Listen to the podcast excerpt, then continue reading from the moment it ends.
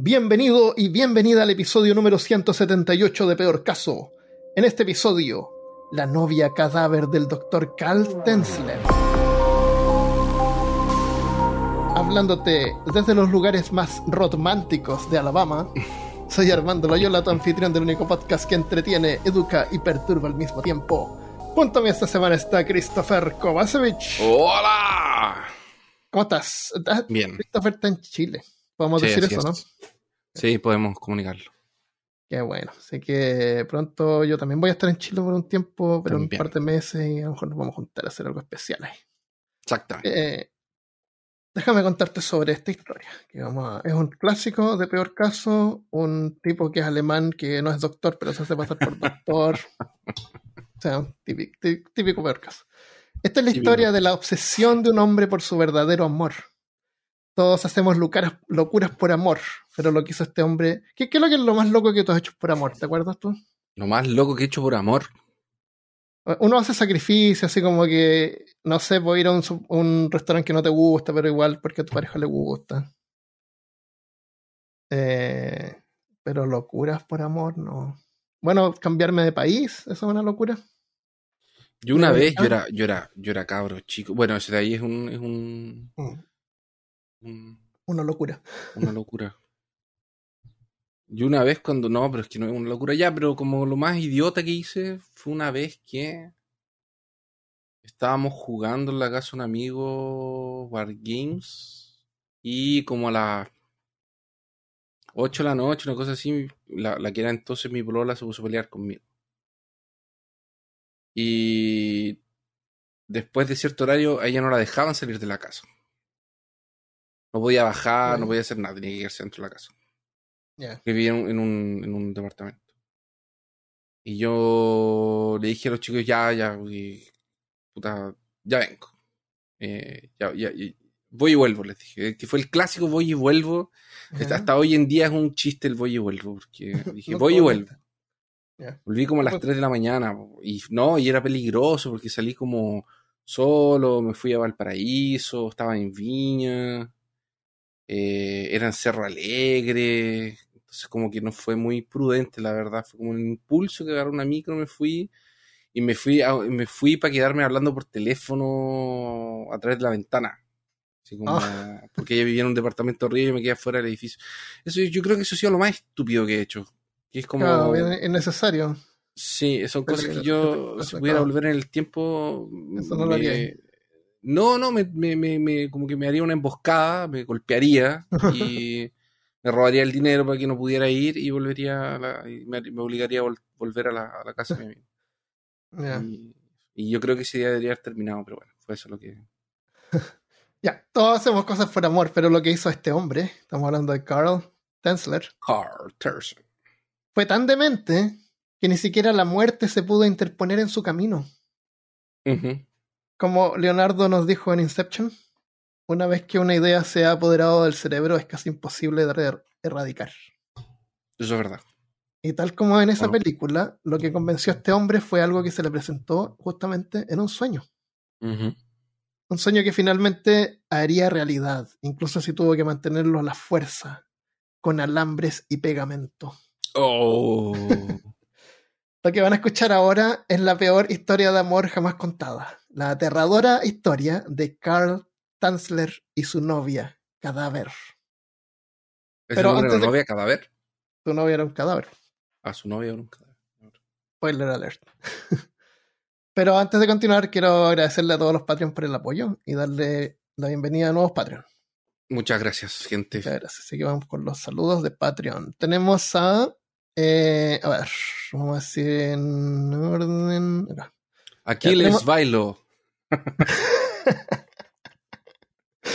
José Farías. José Farías eh, no puso su dirección. Eh, pon tu dirección para mandarte stickers. No, no cuesta mucho mandar los stickers, así que no te Sí, dé pena. son- están considerados, están Y, es considerados. solamente, sí, y son solamente para mandar stickers, así que no, le- no les voy a caer ahí de sorpresa. Hola, vengo a tomar, hola, Claro. vengo a tomar café. Espérate, es que vivo en Hawái igual. O igual es bueno, sería igual. Quizás por Ah, eso lo que puso no, su dirección. Es un hombre muy no. inteligente. No, no en Hawái, pero Bueno, no, no sé por qué no puso su dirección. Por si acaso. Eh, Nunca también- coloqué tu dirección en internet. Eh, eso. También tenemos a Angélica Ponce. Ella sí puso su dirección. Bienvenida. Estaríamos visitándola pronto. Espera, déjame ver dónde vive. Ah, no. no, tampoco. Ya está bien. Eh, tenemos también a Javier Lastra, Ricardo Duarte. Oh, ya pusieron sus direcciones. Martínez Is- Ismael Martínez. Bienvenido. Ismael Martínez, Él bienvenido. Él es justamente de España. Mira. Eh, Pablo Model. Pablo Medel. Medel. Tiene que ser Medel. A menos, a menos que sea un modelo. Y no es Pablo, es Paolo Medel. Ahí Claro. está. leyendo bien, Playmobil. por Paolo leer y me Playmobil. falló. Es Paolo Playmobil. Y es un Playmobil, la verdad. Tiene la manito así como una Se te C. cayó el carnet. Pero ¿por qué si los Playmobil están hasta hoy en día? Ay, no, no los conoce esas cosas. Claro que los. Pero si todavía venden Playmobil, Ah, para. sí. Ah, no tengo idea. Ya. Pero me pasé por la, por la juguetería. y finalmente tenemos a Gabriel Barrientos, que tampoco puso su dirección, pero ponla por si acaso. Em, ¿Qué les iba a decir? Ah, eh, en la parte para poner la dirección en Patreon no hay espacio para poner el teléfono. Yo siempre lo escribo en el sobre en una esquinita porque de repente cualquier cosa que facilite para el que el correo te haga llegar Sí, el envío ayuda. Así que de repente un teléfono, porque tú sabes que hay direcciones muy extrañas por ahí. Eso. Eh, yo cuando trabajaba en Blizzard también tenía que estar viendo direcciones y cosas. Ujú. Y había gente que vivía así como que no, la, la calle no, no, no había una calle y un número. Era así como 200 metros pasado de la estación de servicio en Nueva Morelia, ponte por decir algo. Carajo. Así era la, cao, la casa grande al final del fondo de Don Pedro. y así había que ponerlo. ¿En serio? Sí, no, no hay, hay un montón de gente que vive en, en lugares que no tienen realmente un número afuera. Oh. Sí, sí. Así que bueno, por eso es que lo- mientras más información, mejor. Eh, así que bienvenidos. Eh, Bienvenidos. Si tú también quieres apoyar este proyecto para que continúe siendo posible, puedes suscribirte en patreon.com slash peor caso.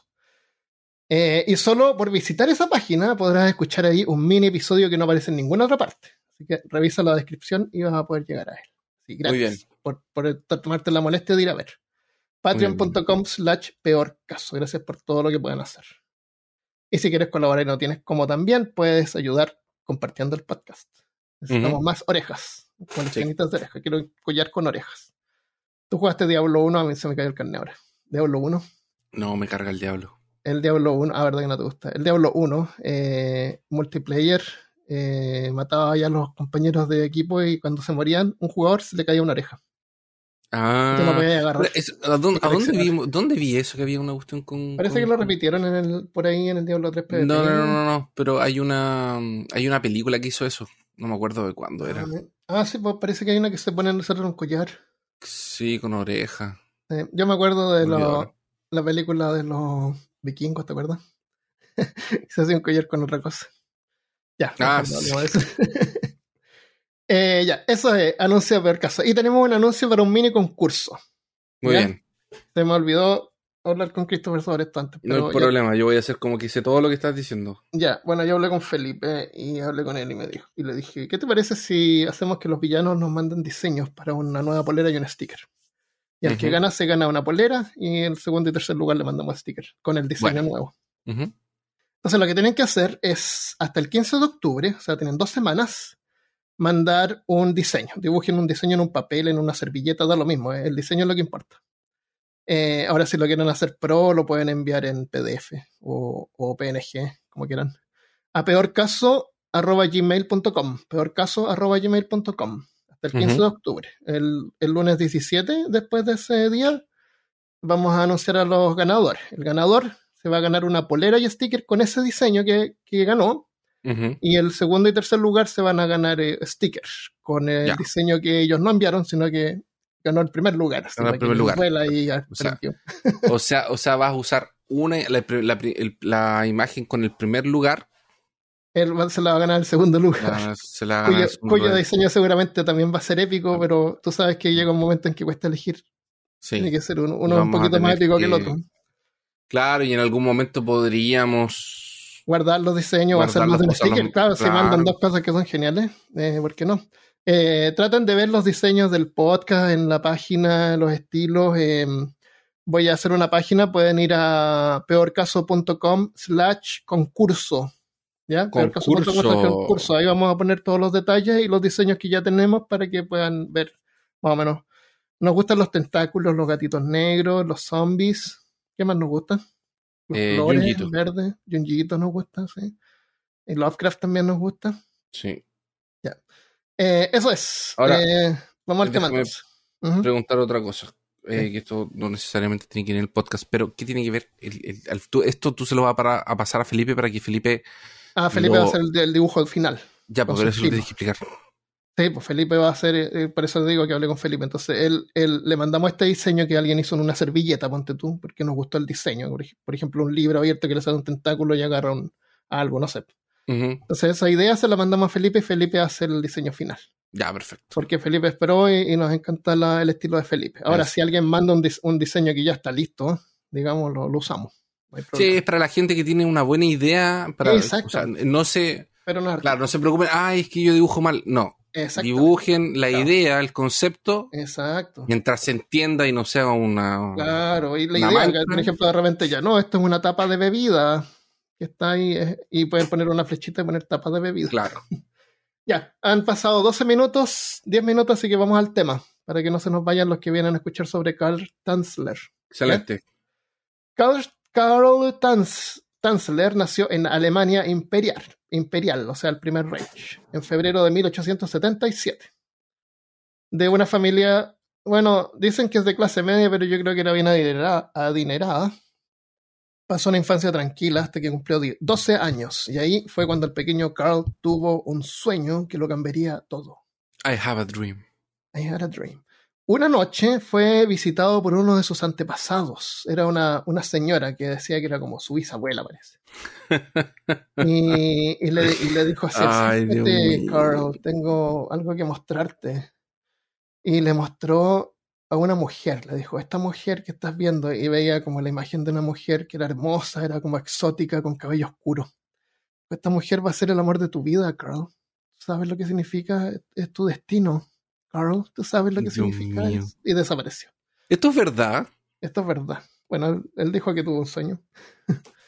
Cuando Carl se despertó por la mañana, supo que esa era la mujer con la que pasaría el resto de su vida. ¿La que se le apareció en el sueño? Claro, ¿O- una, la hermosa, no, la mujer que le describieron, no. una hermosa mujer exótica de cabello oscuro. Pero el tiempo pasó, Carl se dedicó a recorrer el mundo, como lo hacía la gente adinerada en ese tiempo.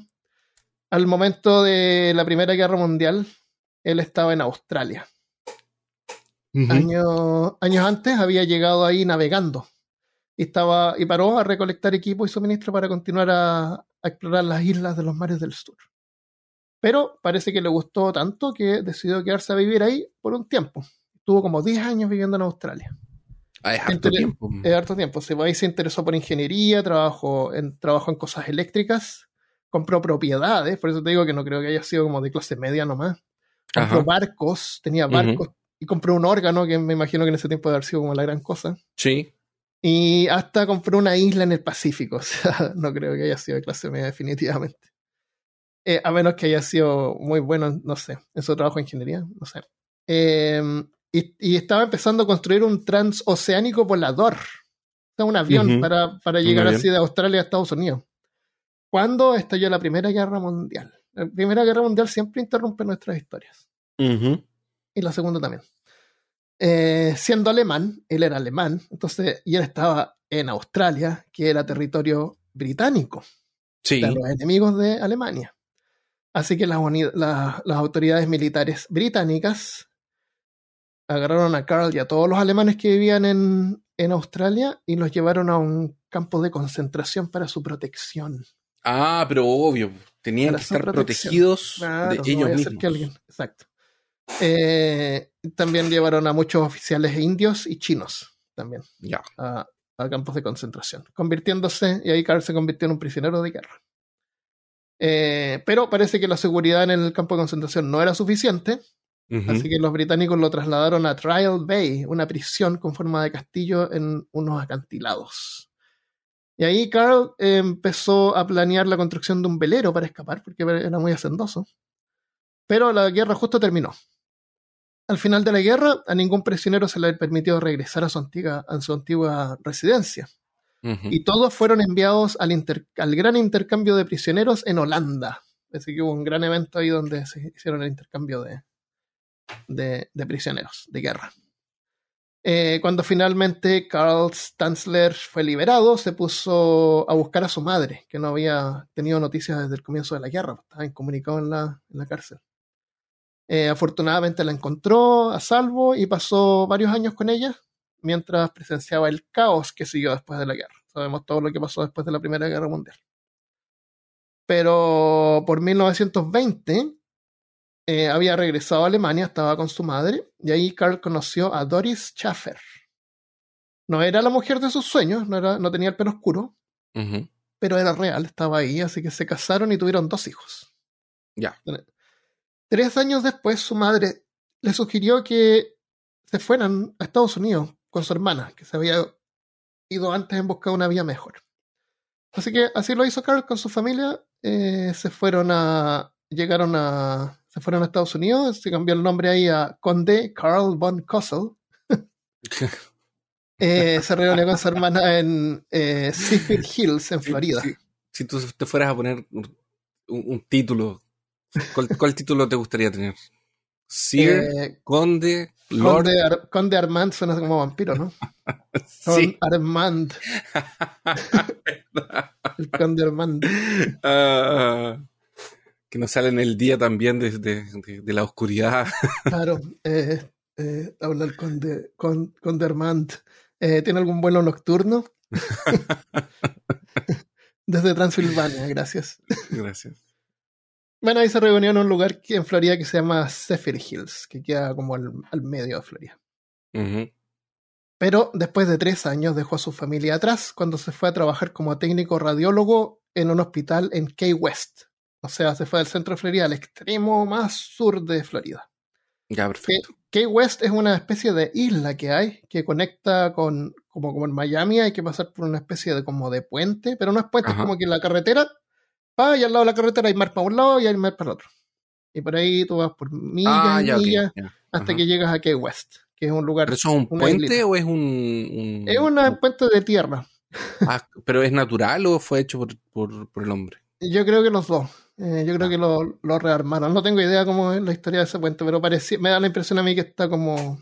Siendo mantenido por el hombre. Claro, claro, porque si no se iría, claro. Es como una especie de puente sólido ahí. Ya, es como un gol, o sea, no es un golfo. ¿Se llaman golfos? No, no son los golfos, eso. Una península, pero. Una península. Unida por esta especie de puente.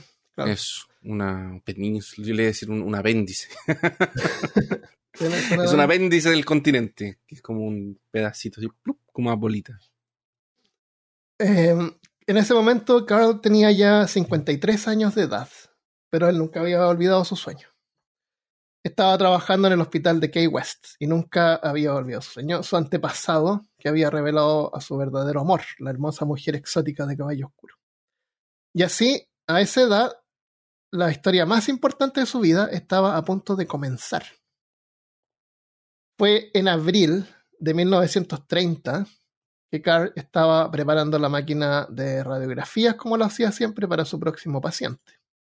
Mientras que en el otro lado del hospital había una, una mujer había traído a su hija enferma para ser examinada. María Elena Milagro de Hoyos se llamaba. Tenía 21 años y sufría de una terrible tos. El doctor inmediatamente ordenó radiografías del pecho para, para revisarla. Cuando fue llevada al despacho de Carl, él inmediatamente la reconoció. Ay, no, que, mira, mira qué coincidencia. Bueno, después de tre- 53 años. Lo tuvo a los 12, como 40 años después. Era la hermosa mujer exótica de cabello oscuro que había visto en sus sueños. Ahora, ella era descendiente de, de cubanos.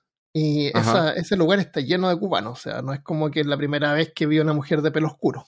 Claro. La veía todo el tiempo, pero ella era especial. Era bonita, eh, Elena. Elena le decían. Eh, lamentablemente Elena estaba muriendo de tuberculosis, una enfermedad que en, la, en esa época se consideraba, era, era todavía como la fines de la, bueno, en la época victoriana se consideraba que la tuberculosis, parece que lo mencionamos alguna vez, realzaba la elegancia y el refinamiento de sus víctimas. Ah, sí, es verdad. Sí, me acuerdo de eso. Sí, la, gente le daba gusto de morir de tuberculosis. Sí, sí. o, tener tuberculosis. Era como, claro, eh, yo tengo tuberculosis. Oh, mira, tiene tuberculosis. Claro, porque la, le, gustaba que realzaba la palidez y la fragilidad. Sí, sí. Qué loco. Qué locura que el, el parámetro de, de, hermosura de... Bueno, ¿cuál es? Bueno, tuberculosis. pero probablemente este año va a pasar de moda y el próximo sea hepatitis B. COVID. ah, qué horrible. Em, así que con esta trágica belleza, Elena se convertiría en el objeto de la obsesión de Carl. Elena, Elena era hija de un tabaquero cubano. ¿Y, cuántos años tenía ella? 21. Ah, o sea, y él tenía Era mayor de edad por lo menos. Él tenía 52. Oh, el, Elena era hija de un tabaquero. Ella era hermosa. A menudo, a menudo usaba rosas rojas en su cabello para atraer la atención de extraños que irían fotografiarle y cortejarla. ella celebraba su belleza. Lamentablemente la tragedia la consumiría a ella y a su familia. Al final las dos hermanas terminarían muriendo de tuberculosis y su cuñado murió mientras intentaba salvar a un trabajador de la construcción de electrocución. Se uh. eh, María se casó, estaba casada, ella se la habían casado, me imagino, a la edad de 16. un hombre que se llamaba Luis Mesa. Pero él la abandonó. Qué bueno que, no se llama Armando. Armando, no era Luis. Armando Mesa. ella. mi chiste. Lo siento ella la. El, el, Luis Mesa abandonó a Elena después de que ella abortara a su hijo. No, no, está claro si es que ella lo abortó a propósito o tuvo un problema y se fue. Ah, ya fue un aborto natural. Claro, pero él se fue, lo abandonó, pero siguieron legalmente casados. ella estaba casada cuando conoció a, Carl. Sí. No, es que, no es que a Carl le fuera a importar, pero estaba casada. Claramente, está, está el destino que se, lo, se lo dijeron un sueño. El destino, pues, sobre todo la vida de Elena no iba bien. Y fue cuando, cuando contrajo tuberculosis que su madre la llevó al hospital. Ahora, para aclarar una cosa, sus hermanas se murieron de tuberculosis también, como mucha gente en ese tiempo, pero eh, eh, después de que Elena muriera, o sea, muchos años después, ella también contrajeron la enfermedad. A principios del siglo XX, donde estamos ahora, aproximadamente unos 110.000 personas morían cada año por tuberculosis. En Estados Unidos solamente. Así que el pronóstico no parecía positivo para la pobre Elena. Y así fue como conoció a Carl Tanzler. Para ella, nada más que un radiólogo, a quien normalmente uno se olvida después de cinco minutos. Pero para él, Elena era su alma gemela que acababa de entrar, convirtiendo convenientemente en su lugar de trabajo. El destino la había llevado a él. Y aquí le mandamos un saludo a los tecnólogos que trabajan en hospitales todo el día, en lugares oscuros y sin ventanas, Realmente los admiro su sacrificio que hacen. Sí. aunque los olvide después de cinco minutos. de, vez en cuando uno los, los recuerde, después uno se olvida, pero, pero, siempre que voy a esos lugares pienso, esta gente que hay un montón de gente que trabaja en lugares sin ventanas, yo me moriría. Sí, yo pero hay gente que le gusta la oscuridad, le gusta la tranquilidad de eso. Eh, entonces, Elena estaba técnicamente casada, como sabemos, Carlos no le importó él quería y la iba a tener, incluso si ella era 32 años, si él era 32 años mayor que ella. Eh, el único inconveniente ella era que ella estaba muriendo. Y considerando tenemos un pequeño, inconveniente en nuestra relación. Claro. Considerando, no, hay tampoco evidencia que ella le haya correspondido de ninguna manera, o sea, especialmente estaba enferma, eh, tal vez apreció nomás la ayuda que le estaba dando. Entonces, considerando que no había una cura en esos tiempos, eh, era básicamente una sentencia de muerte. Incluso hasta hoy, hasta el día de hoy, la tuberculosis sigue siendo una de las principales causas de muerte en el mundo. En el 2020 eh, murieron, no hablan de esto, pero murieron 1,5 millones de personas de tuberculosis. Sí, sí, eso pasa, sí, pasa. Carl estaba devastado comprensiblemente, pero a pesar de no saber mucho sobre la tuberculosis, o en realidad ser un médico, hizo que la misión de su vida fuera ahora salvar a Elena. Así que Carl, como si fuera un brujo más que un médico, Carl eh, comenzó a experimentar con varios tónicos y brebajes Ay, con la no. esperanza de encontrar una cura, a ver si mezclando cosas encontraba realmente algo que funcionara. Que Es Eh. así, porque es así que se hace la ciencia. Bueno, alguien descubrió eso por primera vez. tú, sabes, tú sabes, cuando yo era chico y estaba en el colegio, era- yo era re malo para estudiar, no me iba re mal en las pruebas, con suerte pasaba así con las notas mínimas. Y, y estaba ok yo con eso. Y muchas veces matemáticas, pues eso era lo más difícil, porque no aprendía las reglas para poder eh, sacar los Sí, problemas. Y siempre yo en las pruebas pensaba, esto a alguien se le ocurrió. ¿Cuáles son las posibilidades que a mí ahora se me ocurra la solución? ¿Entiendes? Pero nunca pasó. nunca lo descubrí ahí mismo mientras estaba haciendo la prueba. Bueno. Eh, con el Carl, con el permiso de la familia de Elena, comenzó a administrar estos tratamientos directamente en su casa. Que pronto se llenó de varios dispositivos que eh, se robó del hospital. Como por ejemplo la máquina de rayos X, para poder examinarla en la casa directamente. O sea, se robó la máquina. Eh, tas- tas- eso debería haber sido una bandera roja, así como una alerta, así como este tipo demasiado obsesionado, como está haciendo demasiado por su hija. Eh, ella, y además de eso, la colmaba con regalos, con joyas, ropa, y supuestamente le decía que la amaba. Elena era atractiva para Carl, pero no al revés. Carl con sus 50 años se parecía a un doble de Sigmund Freud, si tú quieres imaginarte a alguien. Era un típico doctor como, como el, el otro charlatán este que típico así con lentes redondos, bigotes y barbita Brin- de chivo. Sprinkle. Eh, Brinkley, claro. Pringles. Pringles, Brinkley. Claro, típico, todos usaban esa barbita de chivo, Sí, los bigotes sí, y lentes sí. redondos. Así, así tal cual era Carl. Es para, para, para que la, la gente confíe en ellos. Claro, con dos caras de doctor. ¿Cómo se llama el, el sujeto este? Eh, John Brinkley, este se llama Carl Tanzler. Búscalo Carl. a ver que es igual. Es Tonzler. T-A-Z-L-E. Dios es igual. Es igual. Son iguales igual. gente en ese tiempo. Igual a, a Sigmund Freud. Oye, tiene la misma nariz, la misma barba, todo. Este es como Ah. el típico. Ah, este. este es Típico el doctor. típico- El- el- sale en la portada del episodio y lo vamos a poner ahí.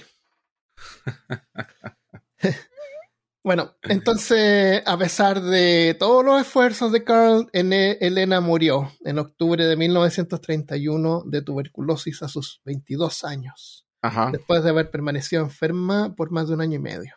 Ya. Carl estaba devastado. En su diario escribió, tenía esperanzas de que, a pesar del, del extenso daño, las lesiones sanarían de nuevo. Tenía esperanza de que, de que cuando Elena estuviera fuer- fuera de peligro nos casaríamos. Mientras ella vivió, nunca abandoné la esperanza. A pesar de todo, su compromiso con Elena no cesó después de su muerte. No, ni remotamente.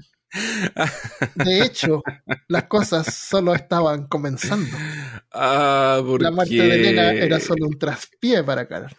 Oh, Carl se ofreció a pagar el funeral y con permiso de la familia ordenó la construcción de un mausoleo en el cementerio de Key West. ¿De dónde diablos sacaba dinero este tipo? no tengo la menor idea. Se compraba ahí, debe haber dado mucha plata. Pero vamos a ver después, eh, lo perdió todo, parece. Un año pasó y Carl Tonsler había estado visitando la tumba de Elena casi todas las noches. Se sentaba junto a su ataúd eh, porque tenía llaves del mausoleo. Lo había mandado a Ay, él. verdad. y era un mausoleo cerrado, entonces cuando él entraba no se veía lo que estaba pasando adentro. Oh. Eh, se sentaba junto a- al ataúd charlando como si Elena estuviera viva, hasta que de repente las visitas cesaron. La familia de Elena debió haber pensado de que el doctor finalmente eh, lo había superado, o tal vez Carl por fin se había acordado de que tenía esposa y hijos, porque estaba casado. ¿Dónde está Doris? Pero esa no fue la razón. La razón, Carl no se acordaba todavía que tenía esposa.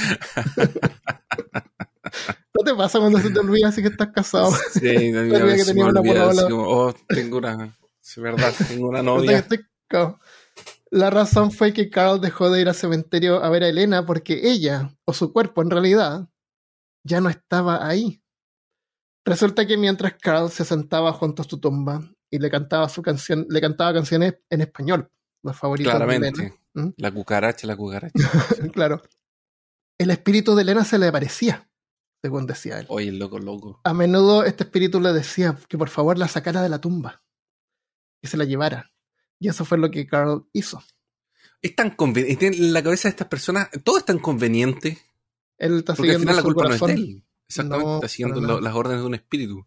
Exactamente. ¿Quién, quién, quién eres tú para contrarrestar? Cuestionar Claro. el poder Claro, del sabemos- amor. Todos sabemos que los espíritus siempre tienen la razón. Eh, Son, como, Ciertamente. son como clientes casi. Es exacto. El cliente siempre tiene razón, el espíritu siempre tiene la razón. Claro. Así es que una noche, hoy a lo mejor un día que yo me vuelva espíritu, me voy a aparecer y te voy a dar puros malos consejos. Así que no me creas nada. Si alguna vez a alguno de nosotros se les aparece, en un no nos crean porque probablemente No, es un claro, mal tengan cuidado. Eso.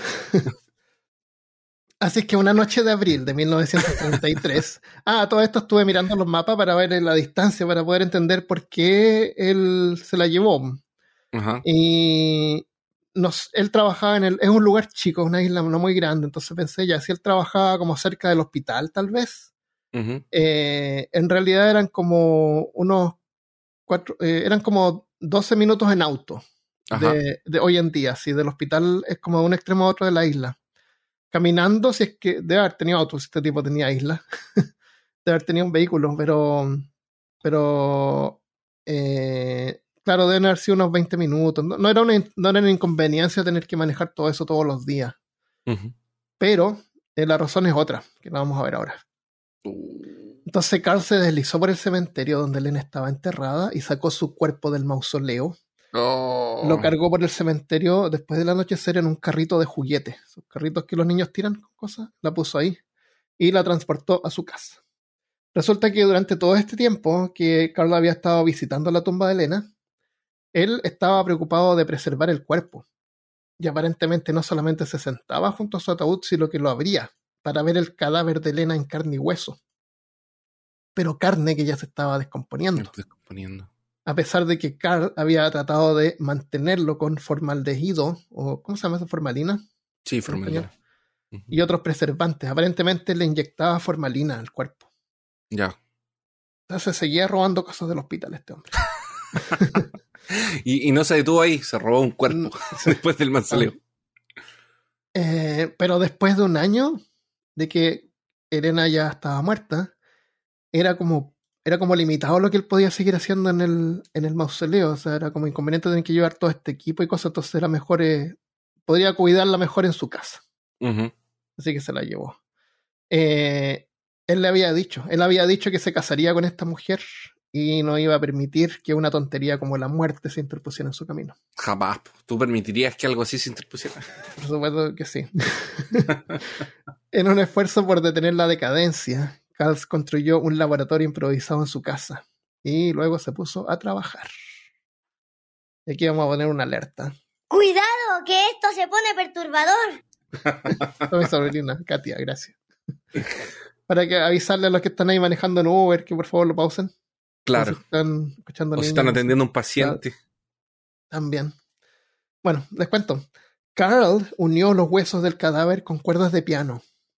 Estaba desmoronando todo. Estaba desmoronando todo. Eh, los huesos que estaban rotos o demasiado ya deshechos, los reforzó con alambre de colgadores de ropa. ¿Ya? Así unió el cuerpo. Oh. Eh, la cara ya está. eh, después de un año, los cuerpos creo que ya apenas tienen la piel. Eh, la cara le puso ojos de vidrio, le reemplazó los ojos de vidrio porque se habían deshecho. Y a medida que la piel del cadáver se descomponía, la fue reemplazando con paños de seda. Eh, cortaba pedacitos de seda, la ponía en la, en la piel y después le pasaba cera para como pegarla ahí. Ya. Y así terminó todo el cuerpo cubierto así como en la piel reemplazada con paños de seda encerado y yeso también, para mantenerla. Eh, cuando el cabello se le terminó cayendo, Carl hizo una peluca con, con pelo que él había obtenido previamente de su madre. La madre le había dado una- un cabello. Y con eso hizo una película. Y, y en la cara, bueno, con cera funeraria y de todo. Llenó también la cavidad abdominal y torácica del cadáver con trapos para rellenar un poco las cosas. Dios. Eh, vistió los restos de Elena con medias, joyas y guantes y mantuvo el cuerpo en su cama. Qué horrible, loco. Pero Qué qué. ¿Qué persona? Esta persona está mal de la cabeza, definitivamente. O sea, o- o- o- es que el amor, pues, él estaba enamorado de Elena, Es pero, Lamento. pero la cuestión es pensar de que, que lo que es que él no, en realidad ni siquiera tuvo la oportunidad como de conocerla verdaderamente, solamente se enamoró de su cuerpo, porque eso fue lo que él vio en el sueño. Sí, eso fue. Eh, Carl también usaba grandes, grandes cantidades de perfume y desinfectantes y conservantes para enmascarar el olor y prevenir los efectos de la descomposición. Sí. Y así también con algunas perchas, alambres para mantener la posición y litros y litros de perfume, el sueño de Carl Tonsler, Tonsler finalmente se había hecho realidad y por primera vez en su vida estaba realmente feliz, con todo el entusiasmo de un recién casado que pasaba casi cada momento del día con su nueva novia, novia, el cadáver de Elena. Ay, loco, pero qué onda.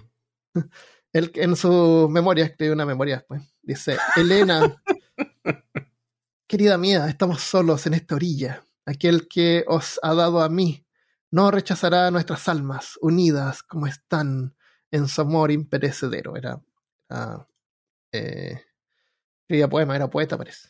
Este tipo estaba muy loco. Entonces, la pregunta que, nos, que, que llegamos ahora es, ¿tú crees que lo hizo? ¿Eso? ¿Con ella? ¿Cómo así? era su novia, que se cuenta que estaban como casados. ¿Tú crees que como que consumió la unión? Ah. Sí, yo creo que sí. Eh, sorprendentemente, no hay fuentes contemporáneas que mencionen nada sobre necrofilia. Ya. Todas las fuentes hacen afirmaciones sobre, de, sobre las afirmaciones que hablan sobre esto son un poco más modernas. En 1972, dos médicos que estuvieron presentes en la autopsia de Elena en 1940 recordaron cómo Carl había insertado un tubo de papel en el canal vaginal del cadáver para facilitar el coito. En la autobiografía de Carl, él confiesa haber besado y abrazado el cadáver de Elena. Dormía con el cuerpo en su cama, pero mantenía una cortina entre ellos, porque él era un caballero. A lo mejor el olor era demasiado fuerte. También. Eh, Carl sentaba el cuerpo de Elena en la mesa mientras comía y bailaba con él en la sala de estar. Eh, personalmente, no, por lo que vi, no parece que no. No, no fue la era como una cosa más como romanticismo más que Ah, ok, deseo así como sí. eh, eh, necrofílico. O sea, en otras palabras, él no estaba enamorado de Elena porque era un cuerpo ahora. Eso era. Ella, él estaba Ajá. enamorado desde antes, ¿me entiendes? Los Sí. necrofílicos como que se excitan por, por eso, eso es lo que es la razón. Eh, esto para él era un inconveniente, tenía, y tomó medidas como para, para poder apalearlo un poco. Para pelearlo un poco, sí. Eh, pero él era feliz a pesar de que en ese momento eh, no solamente él había perdido la cordura, sino que también su trabajo en el hospital. Y vivía en una choza remota que también albergaba su laboratorio.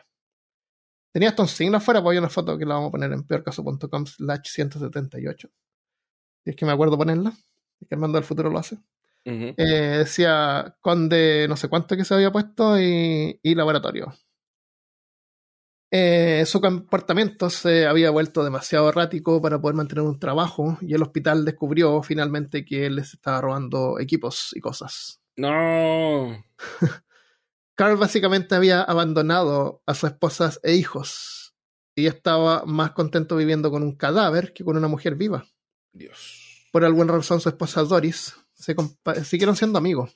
Ella se compadeció de él y regularmente le enviaba dinero por correo para ayudarlo a sobrevivir en su situación de indigencia. Ahora, ella no sabía que vivía con un cadáver, sabía que había perdido su trabajo y que no le iba bien. Pero hasta este momento nadie sabía lo que él estaba haciendo. Lo que le estaba haciendo realmente. Exacto.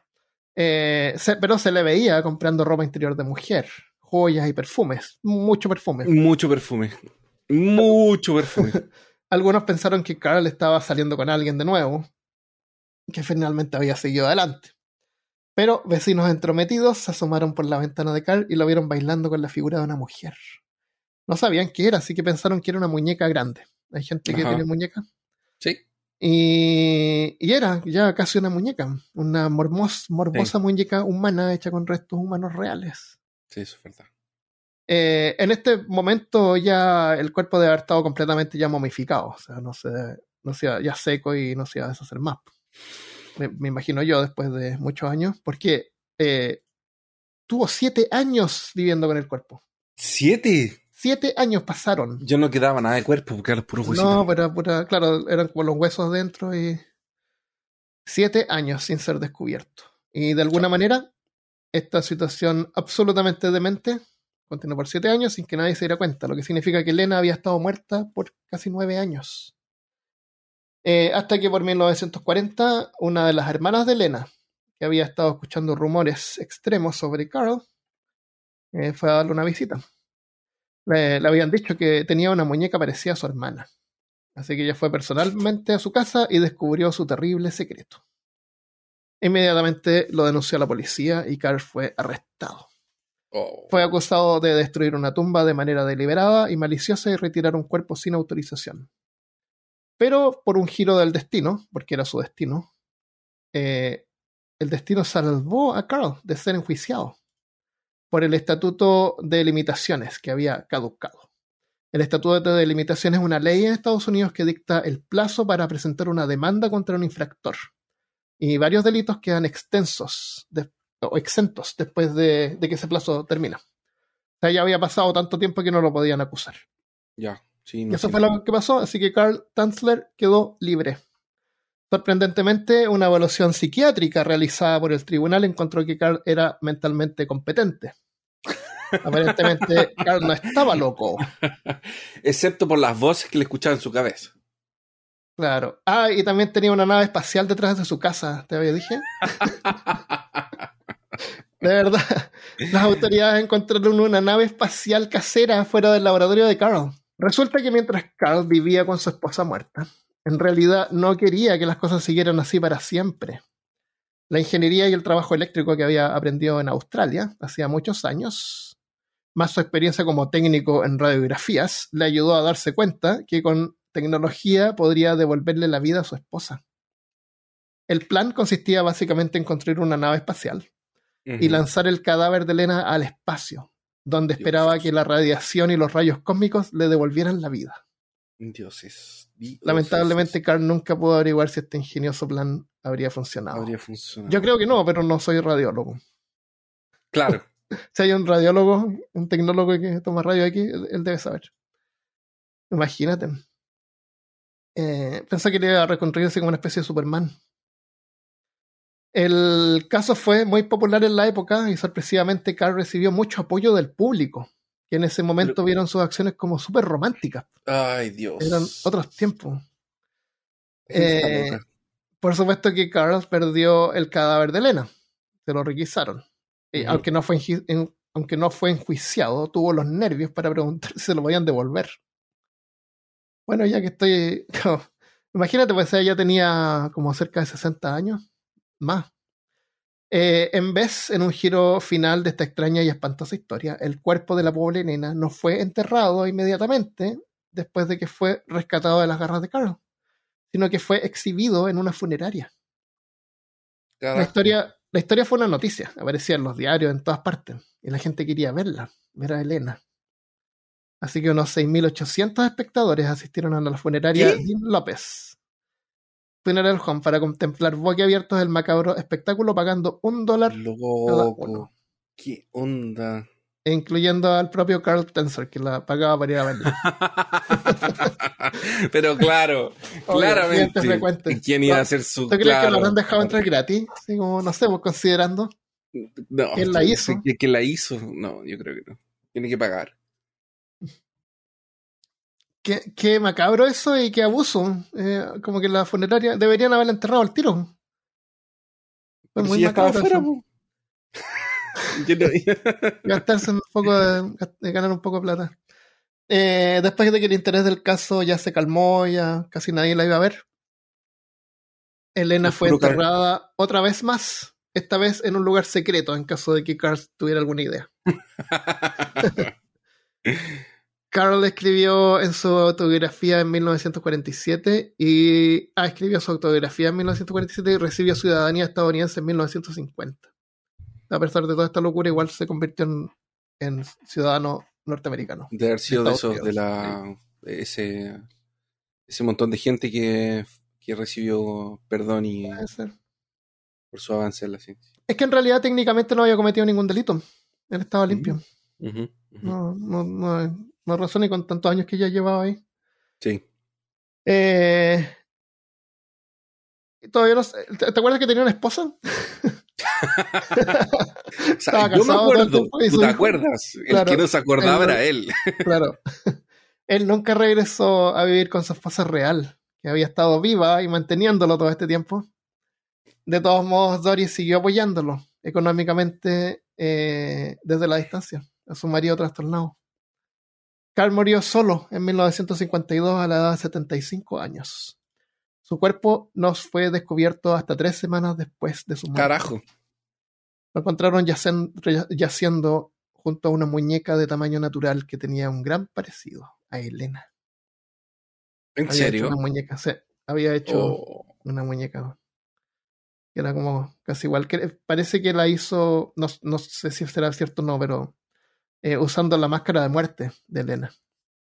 ya, así, que, así que incluso a lo mejor era como más parecida a Elena que el cuerpo de Elena. que él tenía, sí. sí, Claro. sí. Eh, las malas lenguas dicen que el perturbado Carl había descubierto dónde habían enterrado a la verdadera Elena. Eh, era Elena esa, pero son rumores. Lo último que Carl escribió en su diario es: Los celos humanos me han robado el cuerpo de mi Elena, pero la felicidad divina fluye a través de mí porque ella ha sobrevivido a la muerte por los siglos de los siglos. Ella está conmigo. En Qué 1900, creepy. de 1930 a 1952 estuvo eternamente obsesionado con esta mujer.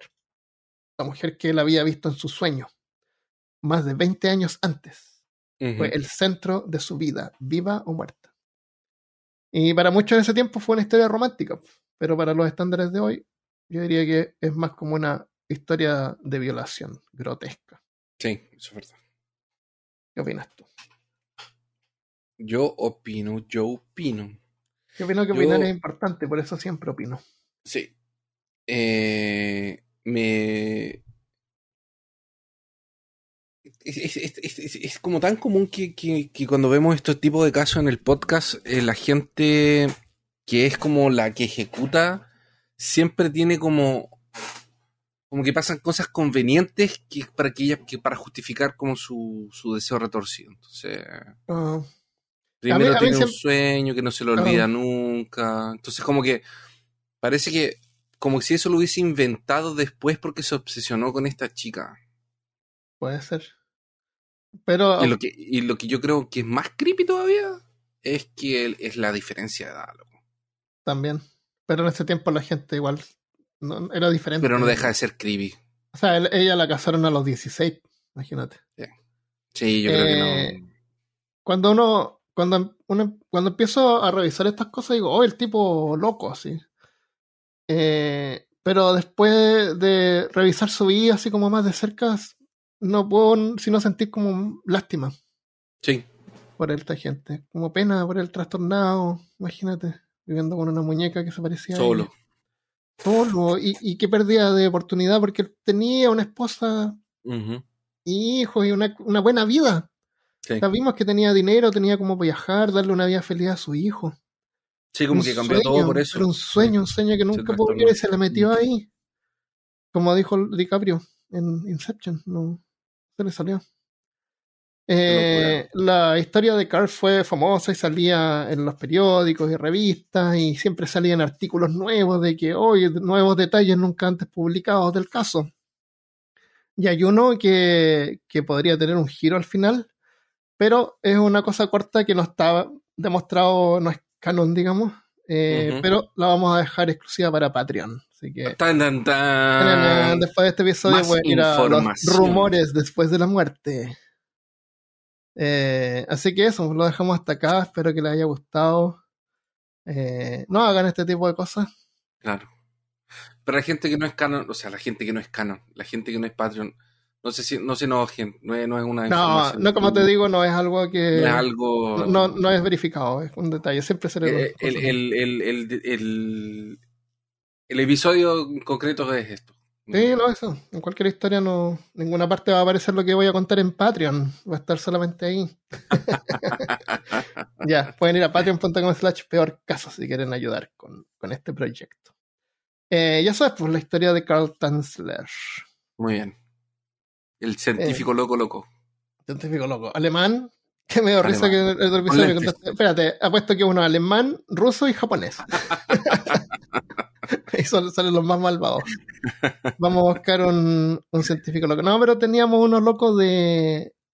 que era colombian, Sí, colombiano. pues, sí, que también se trató de momificar él y a su familia, ¿te acuerdas? sí. Que dejó instrucciones para que lo momificaran. Eh, ¿Qué episodio es ese? Ah, lo vamos a dejar ahí en el en el peorcaso.com slash 178 vamos a dejar fotos de, de Elena, de él, del caso, pueden ver y ahí vamos a poner link a otros episodios interesantes, como momias. ¿Ya? Eh, estamos, pues, lo dejamos hasta acá, ¿quieren anunciar alguna cosa más? Estamos entonces. Eh, muchas gracias por escuchar. Por favor, comparte este eh, podcast si te gusta. Y nos vemos la próxima vez. Adiós. Adiós.